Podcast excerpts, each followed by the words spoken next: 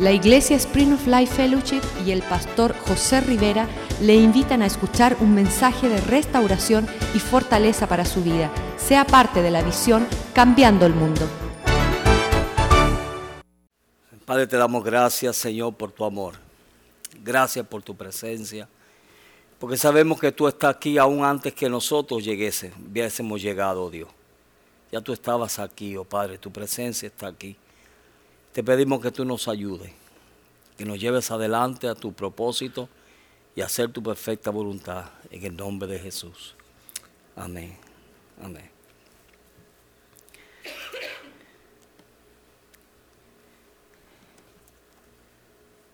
Quiero comenzar compartiendo un poco de mi testimonio, ya que cuando yo me convertí, acepté a Cristo Jesús, a la edad de 18 años ya yo me sentía como que ya yo había vivido la vida.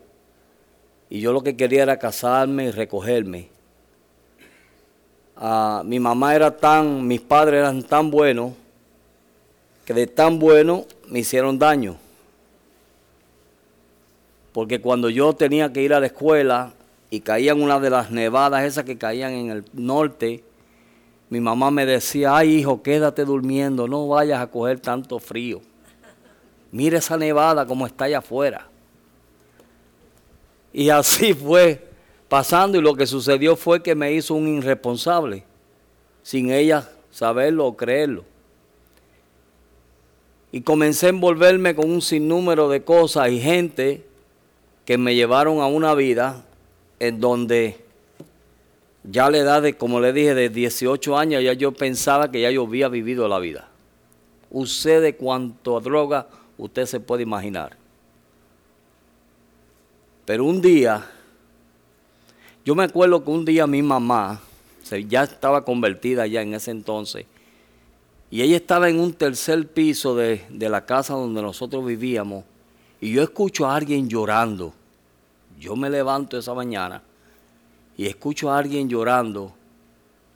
Y cuando veo así que voy a ese tercer piso, veo a mi mamá en una esquina y lo único que yo escuché decir fue, Señor, salva al negro. A mí me decía el negro. Y eso fue lo único que yo logré escuchar, Señor, salva al negro. Y yo salí de allí como alma que llevaba el diablo, porque me llevaba. El diablo me llevaba. Y yo salí de allí tan enojado. Y seguí mi vida hasta que un día, estando en Puerto Rico, me invitaron a un baile con el famoso Ismael Miranda. Ese era mi ídolo en aquellos años. Yo era jovencito. Y yo estaba allí y cuando yo estoy allí, yo fumé, bebí, usé droga, hice todo lo que yo podía hacer y ni me emborraché, ni me arrebaté, ni nada. Y de momento le digo a la persona que estaba conmigo, una novia que estaba conmigo, le dije, vámonos de aquí, yo me quiero ir de aquí. Y me fui hacia mi casa. Cuando me fui a mi casa al otro día, me levanto y me, cuando me estoy bañando en la ducha, empiezo a cantar un corito. Y el corito decía así, Cristo rompe las cadenas, Cristo rompe las cadenas y nos da libertad. Y yo dije en mi mente, yo me estoy volviendo loco. Eso dije yo. Y yo me estoy volviendo loco porque ¿qué es esto? Yo cantando ese corito. Pero a la misma me, me vino un deseo tremendo de ir a la iglesia. Y cuando voy donde esta persona y le digo, oye, esta noche vamos para la iglesia, ella, la respuesta de ella fue, se va a acabar el mundo, porque yo iba para la iglesia. Y me acuerdo que cuando yo llegué a aquella iglesia, el día 31 de octubre del 1977, mira la experiencia tan real que fue, que hasta el día de hoy yo me acuerdo del día, del mes y del año. Así fue su experiencia. Que se acuerda del día, del mes y del año. Y yo lo único que me acuerdo fue que cuando yo estaba allí, comenzaron a predicar, yo no sé qué predicaron, Lo único que yo sé fue que yo comencé a sentir una lucha dentro de mí. Y un hermano que estaba a mi lado me dijo, no pelees más, levántate, pasa al frente. Y yo no podía. Y algo me quería llevar al frente y yo no podía. Y él me dijo, si tú quieres, yo te acompaño, me dijo él. Y él me acompañó y lo único que me acuerdo es que ese día yo empecé a llorar y a llorar y a llorar y a llorar y lo único que yo decía era, Señor, perdóname. Señor, perdóname. Señor, perdóname. Señor, perdóname. Eso es lo único que yo me acuerdo que sucedió. Pero desde ese momento en adelante, mi vida fue transformada. Desde ese momento en adelante se levantó un deseo en mi vida de que yo quería lo mejor de Dios. Eso yo quería. Y no soy perfecto y, hemos y he cometido faltas y he hecho errores, pero mi deseo es obtener siempre lo mejor de Dios. Amén. Y yo creo que ese debe ser el deseo de todos nosotros, de que queremos lo mejor de Dios. Lo que Dios tenga para mí, eso yo quiero. Señor, tú dijiste que Jonás se lo tragó un gran pez. Yo lo creo. En lo natural es imposible, ¿verdad que sí? Pero yo lo creo. Es más, si me hubiesen dicho en ese momento, Jonás se comió el pez, yo se lo hubiera creído. Amén. Porque yo quería lo mejor que Dios tenía para mí. Ahora, estando yo en un ambiente pentecostal, de las iglesias pentecostales, lo único que me extrañaba a mí era cada vez que yo escuchaba a la gente hablar en lengua. Y yo escuchaba a la gente hablar en lengua. Y cuando empezaban, bla, ¿sabes cómo es eso, no? Y empezaban a hablar en lengua. Y yo decía, mm, ¿y esto? Esto no es para mí esto está raro. Y estuve un tiempo así hasta que finalmente un hermano vino y me habló y comenzó a hablarme acerca del bautismo del Espíritu Santo. Y yo dije, si es para mí, yo lo quiero. ¿Cuántos han tomado esas decisiones así?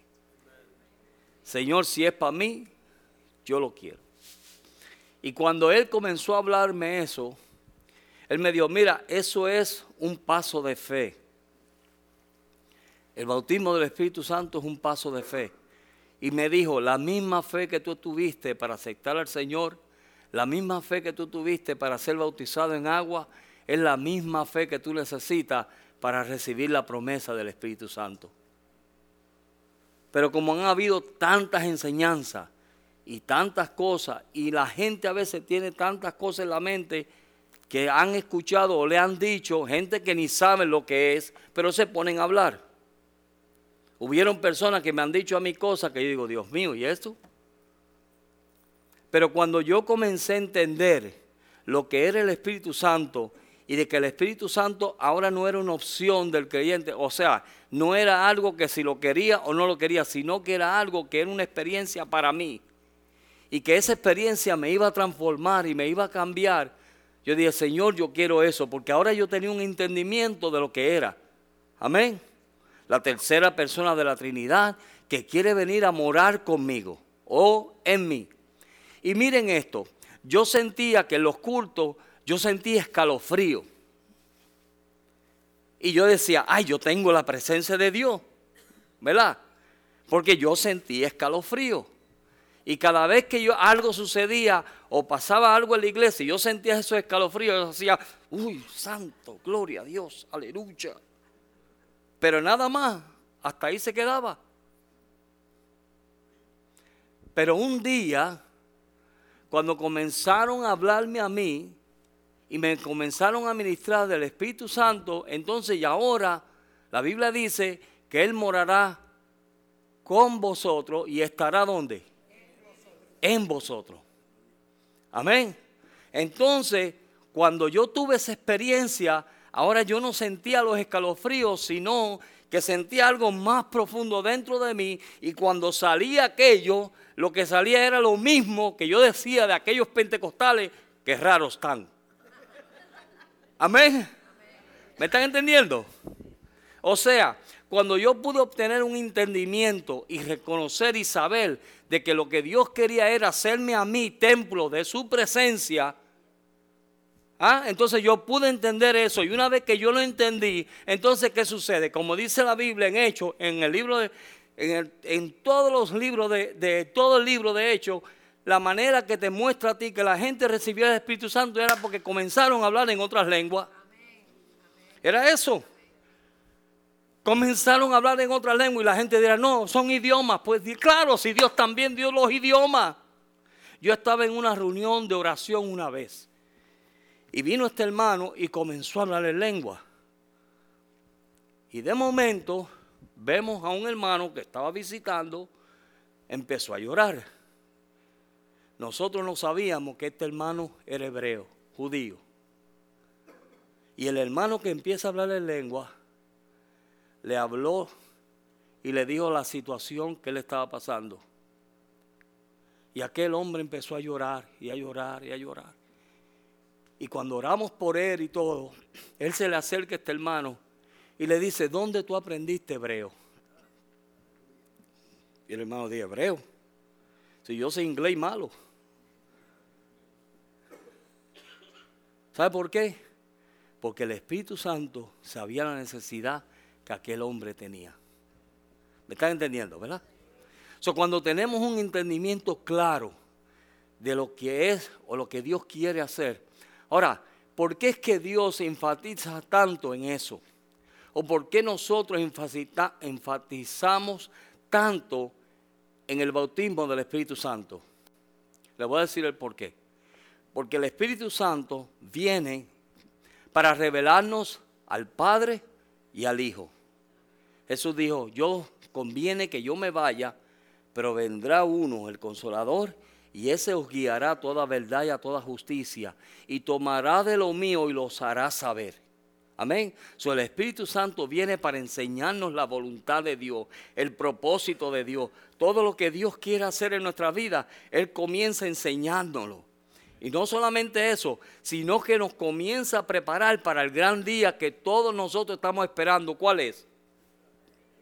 El rapto de la iglesia. Amén.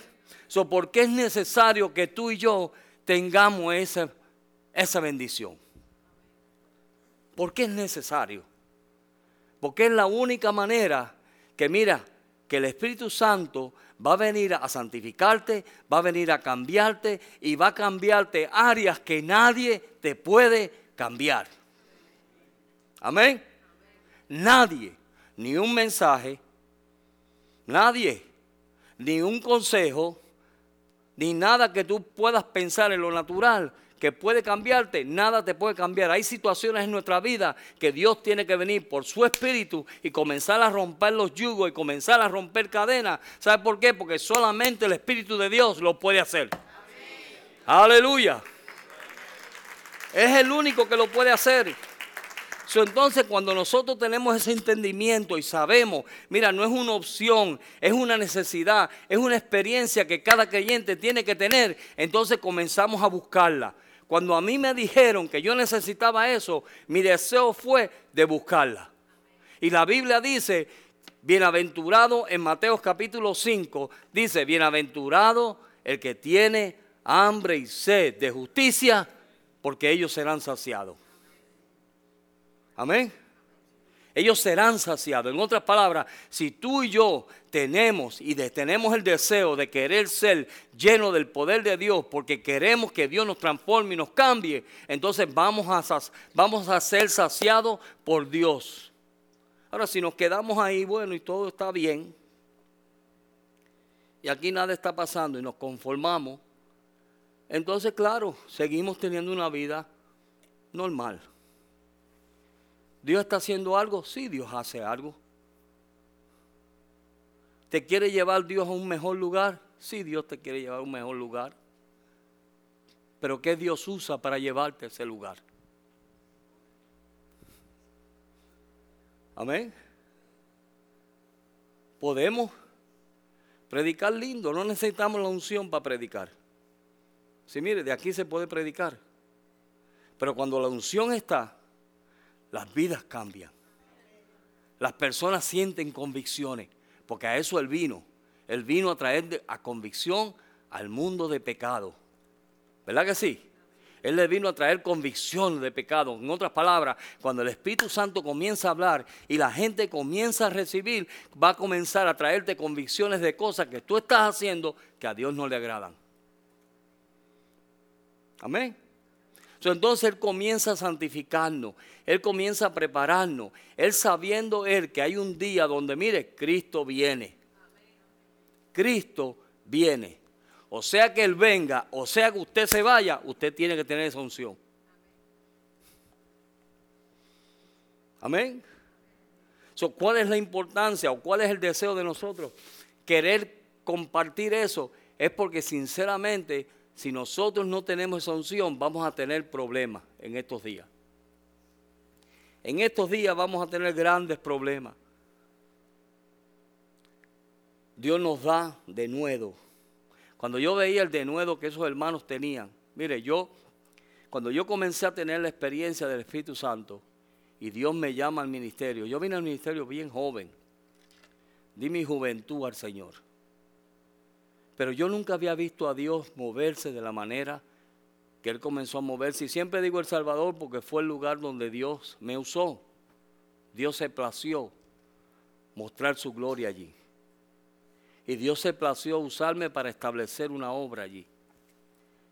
Y cuando Dios me llevó allí, yo empecé a ver a Dios o al, poder de Dios moverse a través de mi vida como nunca antes yo lo había visto.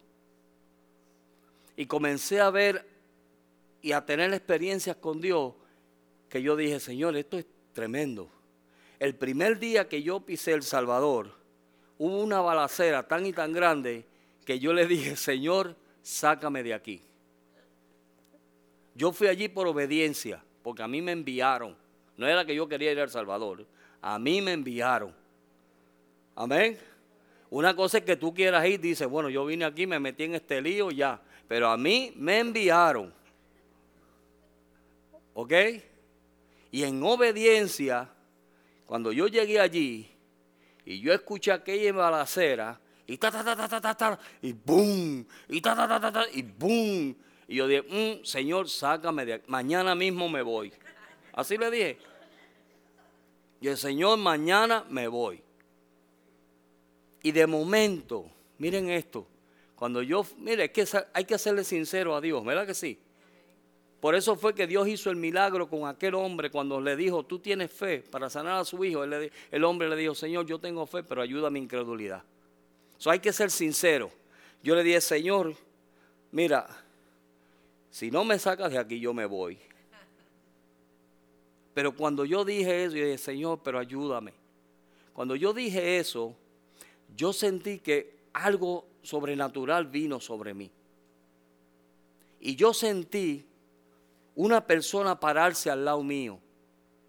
Yo estaba de rodillas orando y yo sentí que una persona se paró al lado mío y yo sentía que esa persona era grande y fuerte. Mira, eso todo lo sentía yo en el espíritu. No en lo natural, en el espíritu. Yo sentía eso. Y esa persona grande y fuerte se paró ahí. Y le digo sinceramente, estuve 10 años en El Salvador y nunca esa persona me dejó.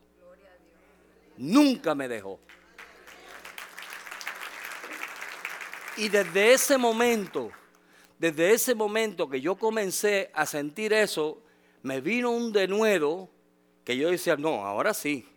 Y empecé a caminar y a ir a sitios. Mire, yo iba a campos en, El Salvador, a campo en El Salvador. Y cuando decían, y viene un predicador de Houston, Texas, yo decía, alabado Jehová.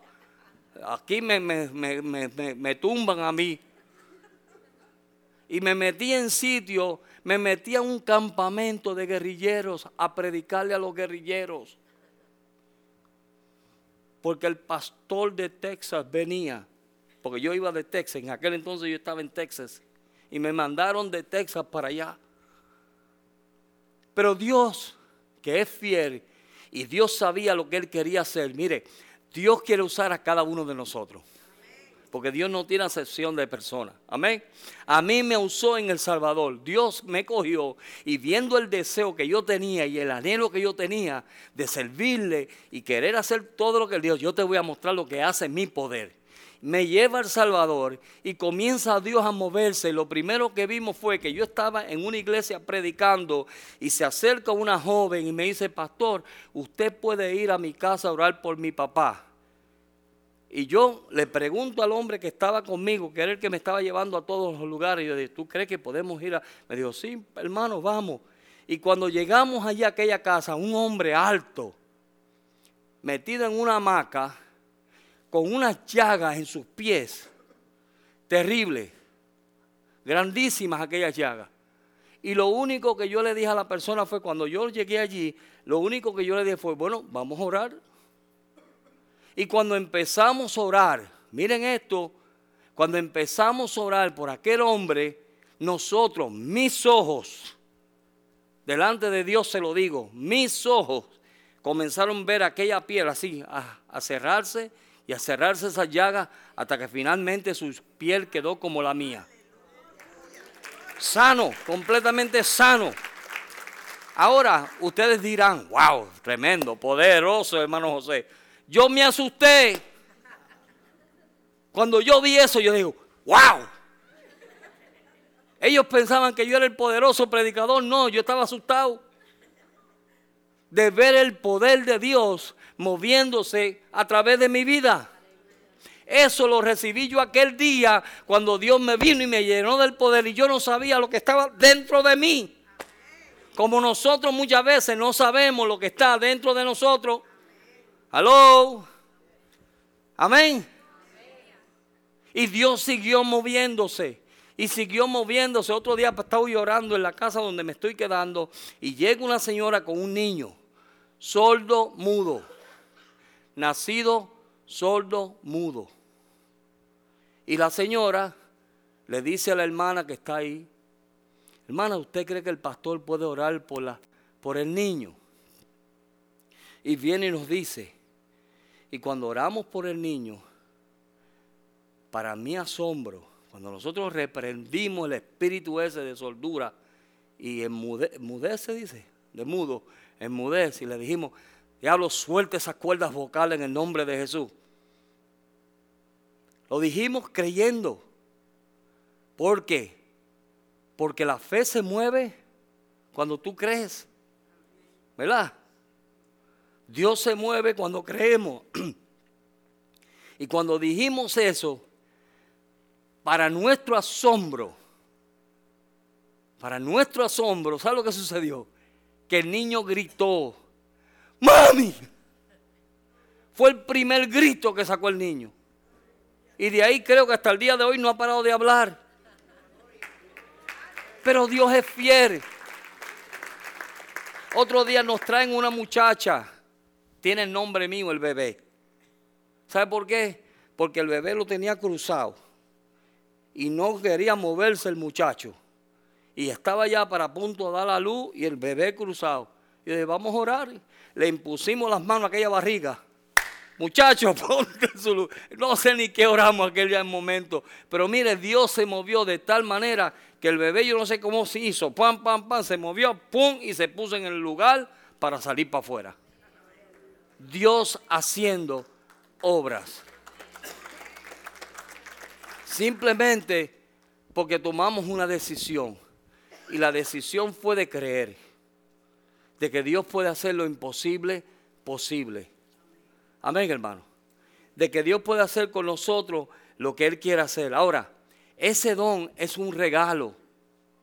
Es un regalo que Dios nos da. Y como regalo no tenemos que hacer nada, solamente creer y recibirlo. Cuando Dios te lo quiere dar? Cuando tú estés dispuesto a rendirte. Dios te lo quiere dar. ¿Sabes que Dios tiene más deseo de bautizarnos con su Santo Espíritu que nosotros tenemos de recibirlo. Miren eso.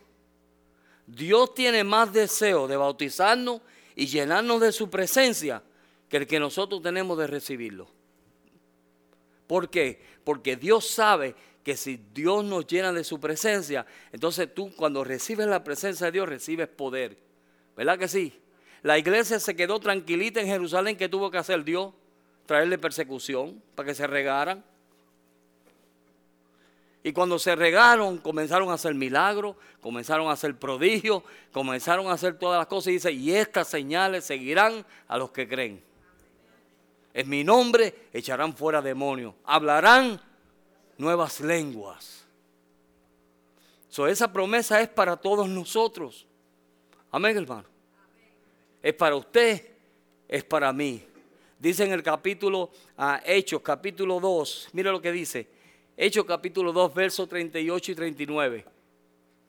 Dice, pero Pedro le dijo, arrepentíos, bautícese cada uno de vosotros en el nombre de Jesucristo para perdón de los pecados y recibiréis el don del Espíritu Santo. 39. Porque para vosotros es la promesa, para vuestros hijos y para todos los que estéis lejos, para cuanto el Señor nuestro Dios llamare. ¿A cuánto Dios ha llamado aquí? Eso para ti es la promesa. Amén. Para ti es la bendición. ¿Puede Dios usarte en poder? Claro que sí. ¿Puede Dios transformar nuestras vidas? Claro que sí. ¿Puede Dios hacer grandes cosas a través de nosotros? Claro que sí. Solamente necesitamos el poder de Dios. ¿Por qué lo necesitamos? No es, mire, no es solamente ese el error que tenemos, no es solamente hablar en lengua es saber de que el poder de Dios va a comenzar a hacer una obra en nuestro carácter tremenda. Y nos va a comenzar a cambiar. Y nos va a comenzar a hablar. Y nos va a comenzar a decir cosas que nosotros hacemos que no debemos hacer. Yo anoche decía, hay personas que hablan malo como si, como su un limbel o una paleta. ¿Verdad? Hay gente así, que decir dos o tres malas palabras es como y después dicen, ay, Señor me perdona. Pero cuando el Espíritu Santo te llena y el poder de Dios está en ti, tú no puedes hablar malo. Y si hablas malo, arrepiéntete. Sí, porque tú no puedes hablar malo. Tú no puedes contaminar el templo de Jehová. Tú no puedes contaminar el templo que Dios tiene ahí contigo. Y hay cosas que hacemos, ¿verdad que sí? Comenzamos a hacer cosas, a pensar cosas Mira, no se puede. El Espíritu Santo no te va a dejar. Cuando nosotros comenzamos a tener una vida con Dios, Dios comienza a dirigir nuestra vida y comienza a hablarnos. ¿O no es verdad? Nos comienza a decir cositas. Cuando vamos por el expreso a 80 y a 90, ¿verdad? El Espíritu Santo dice, oye, baja la velocidad. O si no se te baja el ángel del carro, vete solo. Sí, vete solo porque yo no voy a seguir en esa desobediencia. Yo compartí un testimonio anoche y fue de que yo por, mire, porque a veces la carne queremos hacer tantas cosas. Como dijo el pastor hoy, a veces tenemos que queremos hacer tantas cosas para Dios y no estamos siendo dirigidos por el espíritu de Dios. Yo en lo natural podría hacer muchas cosas. Oye, en lo natural yo puedo hacer muchas cosas. Es más, a mí me han ofrecido cosas. Y yo estoy aquí. Porque a mí el Espíritu todavía no me ha dicho nada de lo contrario.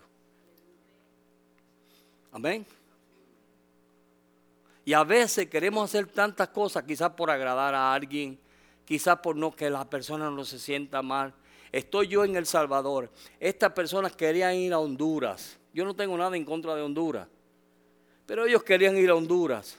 Pastor, mira, hay una señora allí que está enferma, necesita liberación, necesita que oren por ella. Vamos a Honduras. Y yo, y yo en la emoción de que, ay, voy a conocer Honduras también. Vamos por Honduras. Fue la decisión más carnal de mi vida. Tan pronto yo salí de las fronteras del Salvador y pisé las fronteras de Honduras, Dios me dijo, te vas tú, yo no. ¿La ha pasado alguna vez a ustedes así? Te fuiste tú y era como el hijo pródigo. Ustedes han visto al, o, a, los papás cuando están despidiendo a los niños que se van y ellos se quedan atrás y el carro se va y ellos todavía le ve la mano. Adiós y se van y siguen caminando y se ve más lejos y más lejos y más lejos. Así me pasó a mí. Y llego yo a Honduras. Y claro, como uno en la carne, no quiere decir que uno no, no tiene unción, ni tiene poder. Amén. Entonces vamos a orar.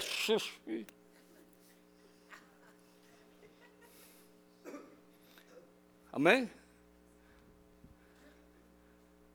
Una vez un hermano estaba orando y viene y le dice un anciano, le dice un anciano, oh, pastor, estoy ronco. Yo ronco, ¿por qué? Estuve echando fuera demonios anoche. Y el pastor lo mira y le dice, claro que está ronco si no tenías unción. Si hubiera tenido unción, no, no estuviera ronco. Amén. Y llego yo a Honduras y cuando me presentaron a aquella persona que estaba endemoniada, yo dije, mm, mm, yo ahí yo no me meto ni loco, me meto yo ahí. Se quedó endemoniada. Sí, le estoy siendo sincero. ¿Sabe por qué? Porque yo en ese momento reconocí que Dios no estaba conmigo. Amén. Yo reconocí eso. Yo dije, si yo le impongo las manos a esa mujer, es capaz de ese demonio agarrar. Me va a pasar como le pasó a los hombres que trataron de echarle fuera demonio. ¿Se acuerdan? Y les entraron a piedra y los patearon. Yo dije, eso a mí no me va a pasar. Reconocí que no tenía. ¿Cuántos de ustedes han reconocido alguna vez que no hay unción? No hay unción, no hay gracia, no hay nada. Usted está ahí, está apagado y puedes hacer lo que haga y brincas y saltas y la gente te mira como guías. ¿Cuándo, ¿Cuándo irá a acabar este Padre Santo? ¿Sí? Porque no hay unción. Pero cuando hay unción, cuando hay poder, mire, la gente quiere más y más y más. Porque no es usted Dios a través de usted ministrando. Amén. Por eso tenemos que orar siempre por nuestro pastor cada vez que sale para que la unción lo mantenga, mire, lo voy ahí, porque los mensajes son fuertes, o para que no lo... Amén. ¿Me están entendiendo? Una vez que yo tomé esa decisión de salirme de la voluntad de Dios, el Espíritu Santo se apartó y dijo, yo con contigo no voy. Y no fue. Y el Espíritu Santo hay momentos que se entristece dentro de nosotros por las cosas que decimos, por las cosas que hablamos, por las actitudes que tomamos. Y entonces venimos aquí y gloria a Dios, aleluya. Y el Espíritu Santo dice, mira, tú no, ni por ahí estoy yo. No, porque es verdad. So, tenemos que comenzar a tener una vida con Él, una experiencia con Él, donde Él te habla, donde tú le hablas, donde Él te dice cosas. Mire, hoy antes de salir para acá, yo ya estaba preparado, yo vi orado todo el día y el Espíritu Santo me dice, arrodíllate. Y dije, Señor, por favor, ya lloré. Arrodíllate. Y me tuve que arrodillar a orar. ¿Por qué? No sé. Pero el Espíritu Santo me dijo que me arrodillara a orar. A orar. Él sabe, yo no sé. ¿Me están entendiendo? Entonces, cuando tú te sales del lugar donde Dios te tiene, estás solo. Estás solo. Yo siempre digo, cuando Dios te lleva al desierto, sales en victoria y lleno de poder. Pero cuando tú te metes en el desierto, sales derrotado. So, cuando Dios nos lleva al desierto, somos bendecidos por Dios. So, la promesa es para nosotros, pero cuando Dios nos da esa promesa y cuando Dios nos unge y cuando Dios nos da ese poder y estamos hablando en lengua, regocijándonos en lengua, acuérdate que es una relación que tú y Él tienen que tener. Porque en el momento que tú te sales de los niveles donde Él te tiene, te quedas solo. Se apartó. Y Él conmigo se apartó. Pasé tres días en, en Honduras que no le digo todos los detalles de las cosas que me pasaron, pero mire, no fue fácil. no fue, no fue fácil las cosas que me pasaron a mí. Tanto así, yo le he dicho otras veces, tanto así que yo escuché un burro lejos gritando, ¡Oh! al burro. Y dice, ese soy yo. Sí. De como yo comencé a sentirme, me sentía vacío, me sentía que, no, que Dios no estaba conmigo. Yo no sé si ustedes han tenido esa experiencia alguna vez, pero yo tuve esa experiencia y es terrible. Sentirte de que Dios no está contigo, que su presencia no está contigo, es lo peor. Y cuando yo sentí eso, yo le dije, Señor, perdóname. Y estaba loco por regresar donde Dios me había enviado. Porque la cosa es ir donde Dios te envíe. Tú puedes ir a un montón de sitios, pero te envió Dios. Cuando Dios te envía, hay bendición. Cuando Dios te envía, hay prosperidad. Cuando Dios te envía, mira, Dios abre puertas que nadie puede abrir. Cuando Dios te envía, Dios hace un sinnúmero de cosas que en lo natural nadie las puede hacer. Yo llegué al Salvador y allí sin un centavo, porque nos enviaban sin, sin dinero. ¿Usted sabe lo que es eso? Tengo la mala costumbre de no andar sin, mire, sin un peso. Porque por 20 años estuve andando sin un peso encima. Me acostumbré. Y nos mandaban a todos los sitios sin centavos, sin dinero. Pero ¿sabe qué? Como Dios nos enviaba, Dios nos prosperaba. Dios nos bendecía. La gente pensaba que yo era rico en El Salvador. Don, el señor Maisonet, ni Rivera me decía Maisonet. Oh, el señor Maisonet viene por ahí. Y iba a la ferretería y decía, quiero bloques, varilla, cemento. Oh, sí, señor, ¿cuándo las quiere? Mañana. Las quiero que me las lleven así. Allá iban y las llevaban. Y no sabían que yo no tenía dinero para pagarle. Pero ¿sabe qué? Dios nunca me dejó quedar mal. Siempre pagué todo lo que cogí. So, cuando regresé de Honduras, y entré otra vez a las fronteras del Salvador, mire, fue como que Dios me dijo bienvenido. Volvió la unción. Sentí aquel hombre a mi lado otra vez. Lo sentí a mi lado otra vez. Y la muestra fue que en la misma frontera una persona comienza a hablar con nosotros, le compartimos el Evangelio y aceptó a Cristo como su Salvador personal. Amén. Eso Dios quiere hacer con nosotros. Eso Dios quiere hacer en nuestra vida. ¿Que es importante? Sí es importante. ¿Que Dios quiere llenarnos de su poder? Sí nos quiere llenar de su poder. ¿Que Dios quiere preparar una iglesia santa, sin mancha, sin arruga? Sí, Dios la quiere preparar. Porque ¿quién es el que se va a llevar la iglesia? ¿Quién se lleva a la iglesia? Le voy a poner ese temor a ustedes en el corazón. Porque ¿quién se lleva a la iglesia? El Espíritu Santo. Cuando Jesús vino y habló con Nicodemo y le dijo, Nicodemo, es necesario que nazcas de nuevo. Él le confundió. En lo natural él dijo, ¿y eso? Meterme en el vientre de mi madre y volver a nacer. Y Dios, perdón, perdón, y Dios, ¿sabe lo que sucedió? Que Dios ignoró su ignorancia. Y le dijo, Nicodemo, de cierto te digo que si no naces de nuevo del agua y del espíritu, no puedes entrar en el reino de los cielos. Nicodemo, va a venir un día donde Dios ha de levantar su iglesia. Y la va a venir a levantar el poder de Dios. Hoy en día, Miami no está peor porque el poder de Dios está aguantando el poder del enemigo. Por eso es. Hoy en día, estas ciudades no están peor, ni las no están pasando peores cosas, porque Dios está teniendo misericordia con su iglesia. Amén.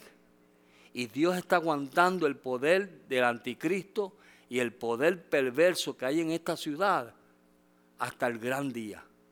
Por eso que usted nota que usted no ha notado que los días se han cortado. ¿Y por qué es eso? ¿Qué dice la Biblia? Que los postreros días, mira, se van a cortar los días. ¿Por qué? Por el amor a los escogidos. Dios nos ama tanto que hasta los días cortados. Porque el día menos pensado suena la trompeta. Y los muertos en Cristo resucitarán primero. Y luego los que estamos andando con Dios. Los que estamos andando en madurez. Los que estamos siendo llenos cada día del poder de Dios. Los que cada día estamos llenándonos y no dejando que nada nos contamine y que nada, y mira, peleando continuamente, es una pelea continua. Amén, esta pelea no se para, es una pelea continua, continua, continua, continua. ¿Por qué? Por mantenernos limpios para ese gran día. So, él fue, se fue, Jesús se fue, pero envió a nuestro consolador para consolarnos, dirigirnos y llevarnos adelante. De victoria en victoria, de triunfo en triunfo, para que en aquel día, en aquel día Él pueda decir, buen siervo fiel, entra en el gozo de tu Señor. So, Dios tiene grandes cosas para nosotros, hermano. Dios nos ha estado hablando con grandes promesas, edificándonos nuestra fe. ¿Para qué? Para que nosotros podamos obtener todo lo que Dios tiene para nosotros. Dios tiene un montón de cosas para nosotros. Claro que sí. Pero está de nosotros darnos a Dios y obedecer a su santa presencia. ¿Cuántos tienen el bautismo del Espíritu Santo aquí? ¿Ve? ¿Cuántos están llenando del poder de Dios? Tenemos que llenarnos del poder de Dios. Pase tiempo en su, en su casa, en su, en su oración. Llénese del poder de Dios. Miren Judas, el libro de Judas. El Judas es un solo capítulo. Ya estamos terminando. El libro de Judas está antes de Apocalipsis. Yes. Verso 20. Dice, pero vosotros, amados, edificaos sobre vuestra santísima fe, orando en el Espíritu Santo. ¿Cómo nos edificamos la fe? orando en el Espíritu Santo. Nos edificamos, nuestro espíritu habla misterios con Dios. Dios comienza a llenarnos. El Espíritu Santo se ha estado moviendo desde el principio, desde Génesis hasta Apocalipsis. Y al final lo que Dios le dice a la iglesia es, el que tiene oído para oír, oiga lo que el Espíritu dice a la iglesia. ¿Qué es lo que Dios te está diciendo a ti? ¿Necesitas la unción? ¿Necesitas el poder?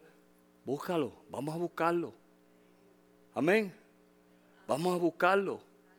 Vamos a ser llenos del poder de Dios. ¿Para qué? Para que, mira, nuestras vidas se transforman. Y no solamente eso, nuestro ambiente se transforma. Para que esas señales sean vistas en nuestra iglesia aún más de lo que se ven. Dios ha hecho grandes cosas aquí, pero Dios quiere hacer aún más. Amén. Dios quiere hacer aún más, hermano. De lo que Dios ha, Dios ha hecho grandes cosas, pero Dios quiere hacer más. ¿Quieres tú más de Dios? Tenemos que buscar a Dios. Hemos comenzado el año bien. Amén. Estamos ayunando, estamos buscando a Dios. Entonces Dios quiere darnos la promesa. Vamos a llenarnos del... Vamos a volvernos locos para Dios. Si usted era loco para el mundo, usted en el mundo hacía lo que le dijera, ¿verdad que sí? Vamos a volvernos locos para Dios y llenarnos del poder de Dios. Mire, cuando yo empecé en el Evangelio y yo me recibí la promesa de Dios, yo tenía un deseo y un celo tan grande por Dios que nos íbamos a los pueblos en Puerto Rico a predicar y nos daban una lluvia de piedra. Una vez estábamos predicando en una capilla y nos dieron una lluvia de piedra que era para no volver allí. Pero allí estábamos nosotros. ¿Sabe por qué? Porque lo que estaba dentro de nosotros era mayor que lo que estaba afuera. Y eso es lo que nos anima. Eso es lo que nos lleva adelante. Mire, eso es lo que nos mantiene en fuego para Dios. De lo contrario, amén, hermano, amén. Gloria a Dios. Usted tiene toda la razón, hermano. Aleluya. Fuego. Amén. Eso es lo que Dios quiere. Eso es lo que Dios quiere. Mire, sacúdete del polvo y levántate. Suelta las ataduras, cautiva de Sión. Amén. Hay que sacudirse del polvo. Ya no quiero ser más como esto. Vamos a llenarnos del poder de Dios. Necesitamos, mire, necesitamos el poder de Dios. La gente que no tiene su identidad clara, para no decir directamente, ¿verdad? Que no tienen su identidad clara, tienen un avivamiento terrible en estos días. Y se van para el infierno. Se van al infierno. ¿Qué está haciendo la iglesia? ¿Qué estamos haciendo nosotros? Yo, yo soy el primero. ¿Qué estamos haciendo nosotros? Necesitamos la presencia de Dios. Necesitamos la presencia de Dios. Si necesitamos de nuevo, necesitamos la Dios nos da de nuevo. Yo pude estar 10 años en El Salvador porque la presencia de Dios me dio un denuedo que yo no lo tengo. No lo tengo. En situaciones difíciles donde yo me vi, mira, a mí me, me amenazaron con una pistola, me mostraron la pistola y me dijeron, mira, cualquier cosa que le pase a mi hija, a ti te vengo a buscar. Con una pistola. Y yo estaba lo más fresco. Dios me guarda. Esa era mi confesión. Dios me guarda, Dios me protege, Dios me lleva hacia adelante. ¿Sabe por qué? Porque el poder de Dios estaba en mí o está en mí y ese poder me da fe. Estamos hablando de fe en estos días, ¿verdad que sí? Usted necesita el poder de Dios para mantenerse firme en esa fe.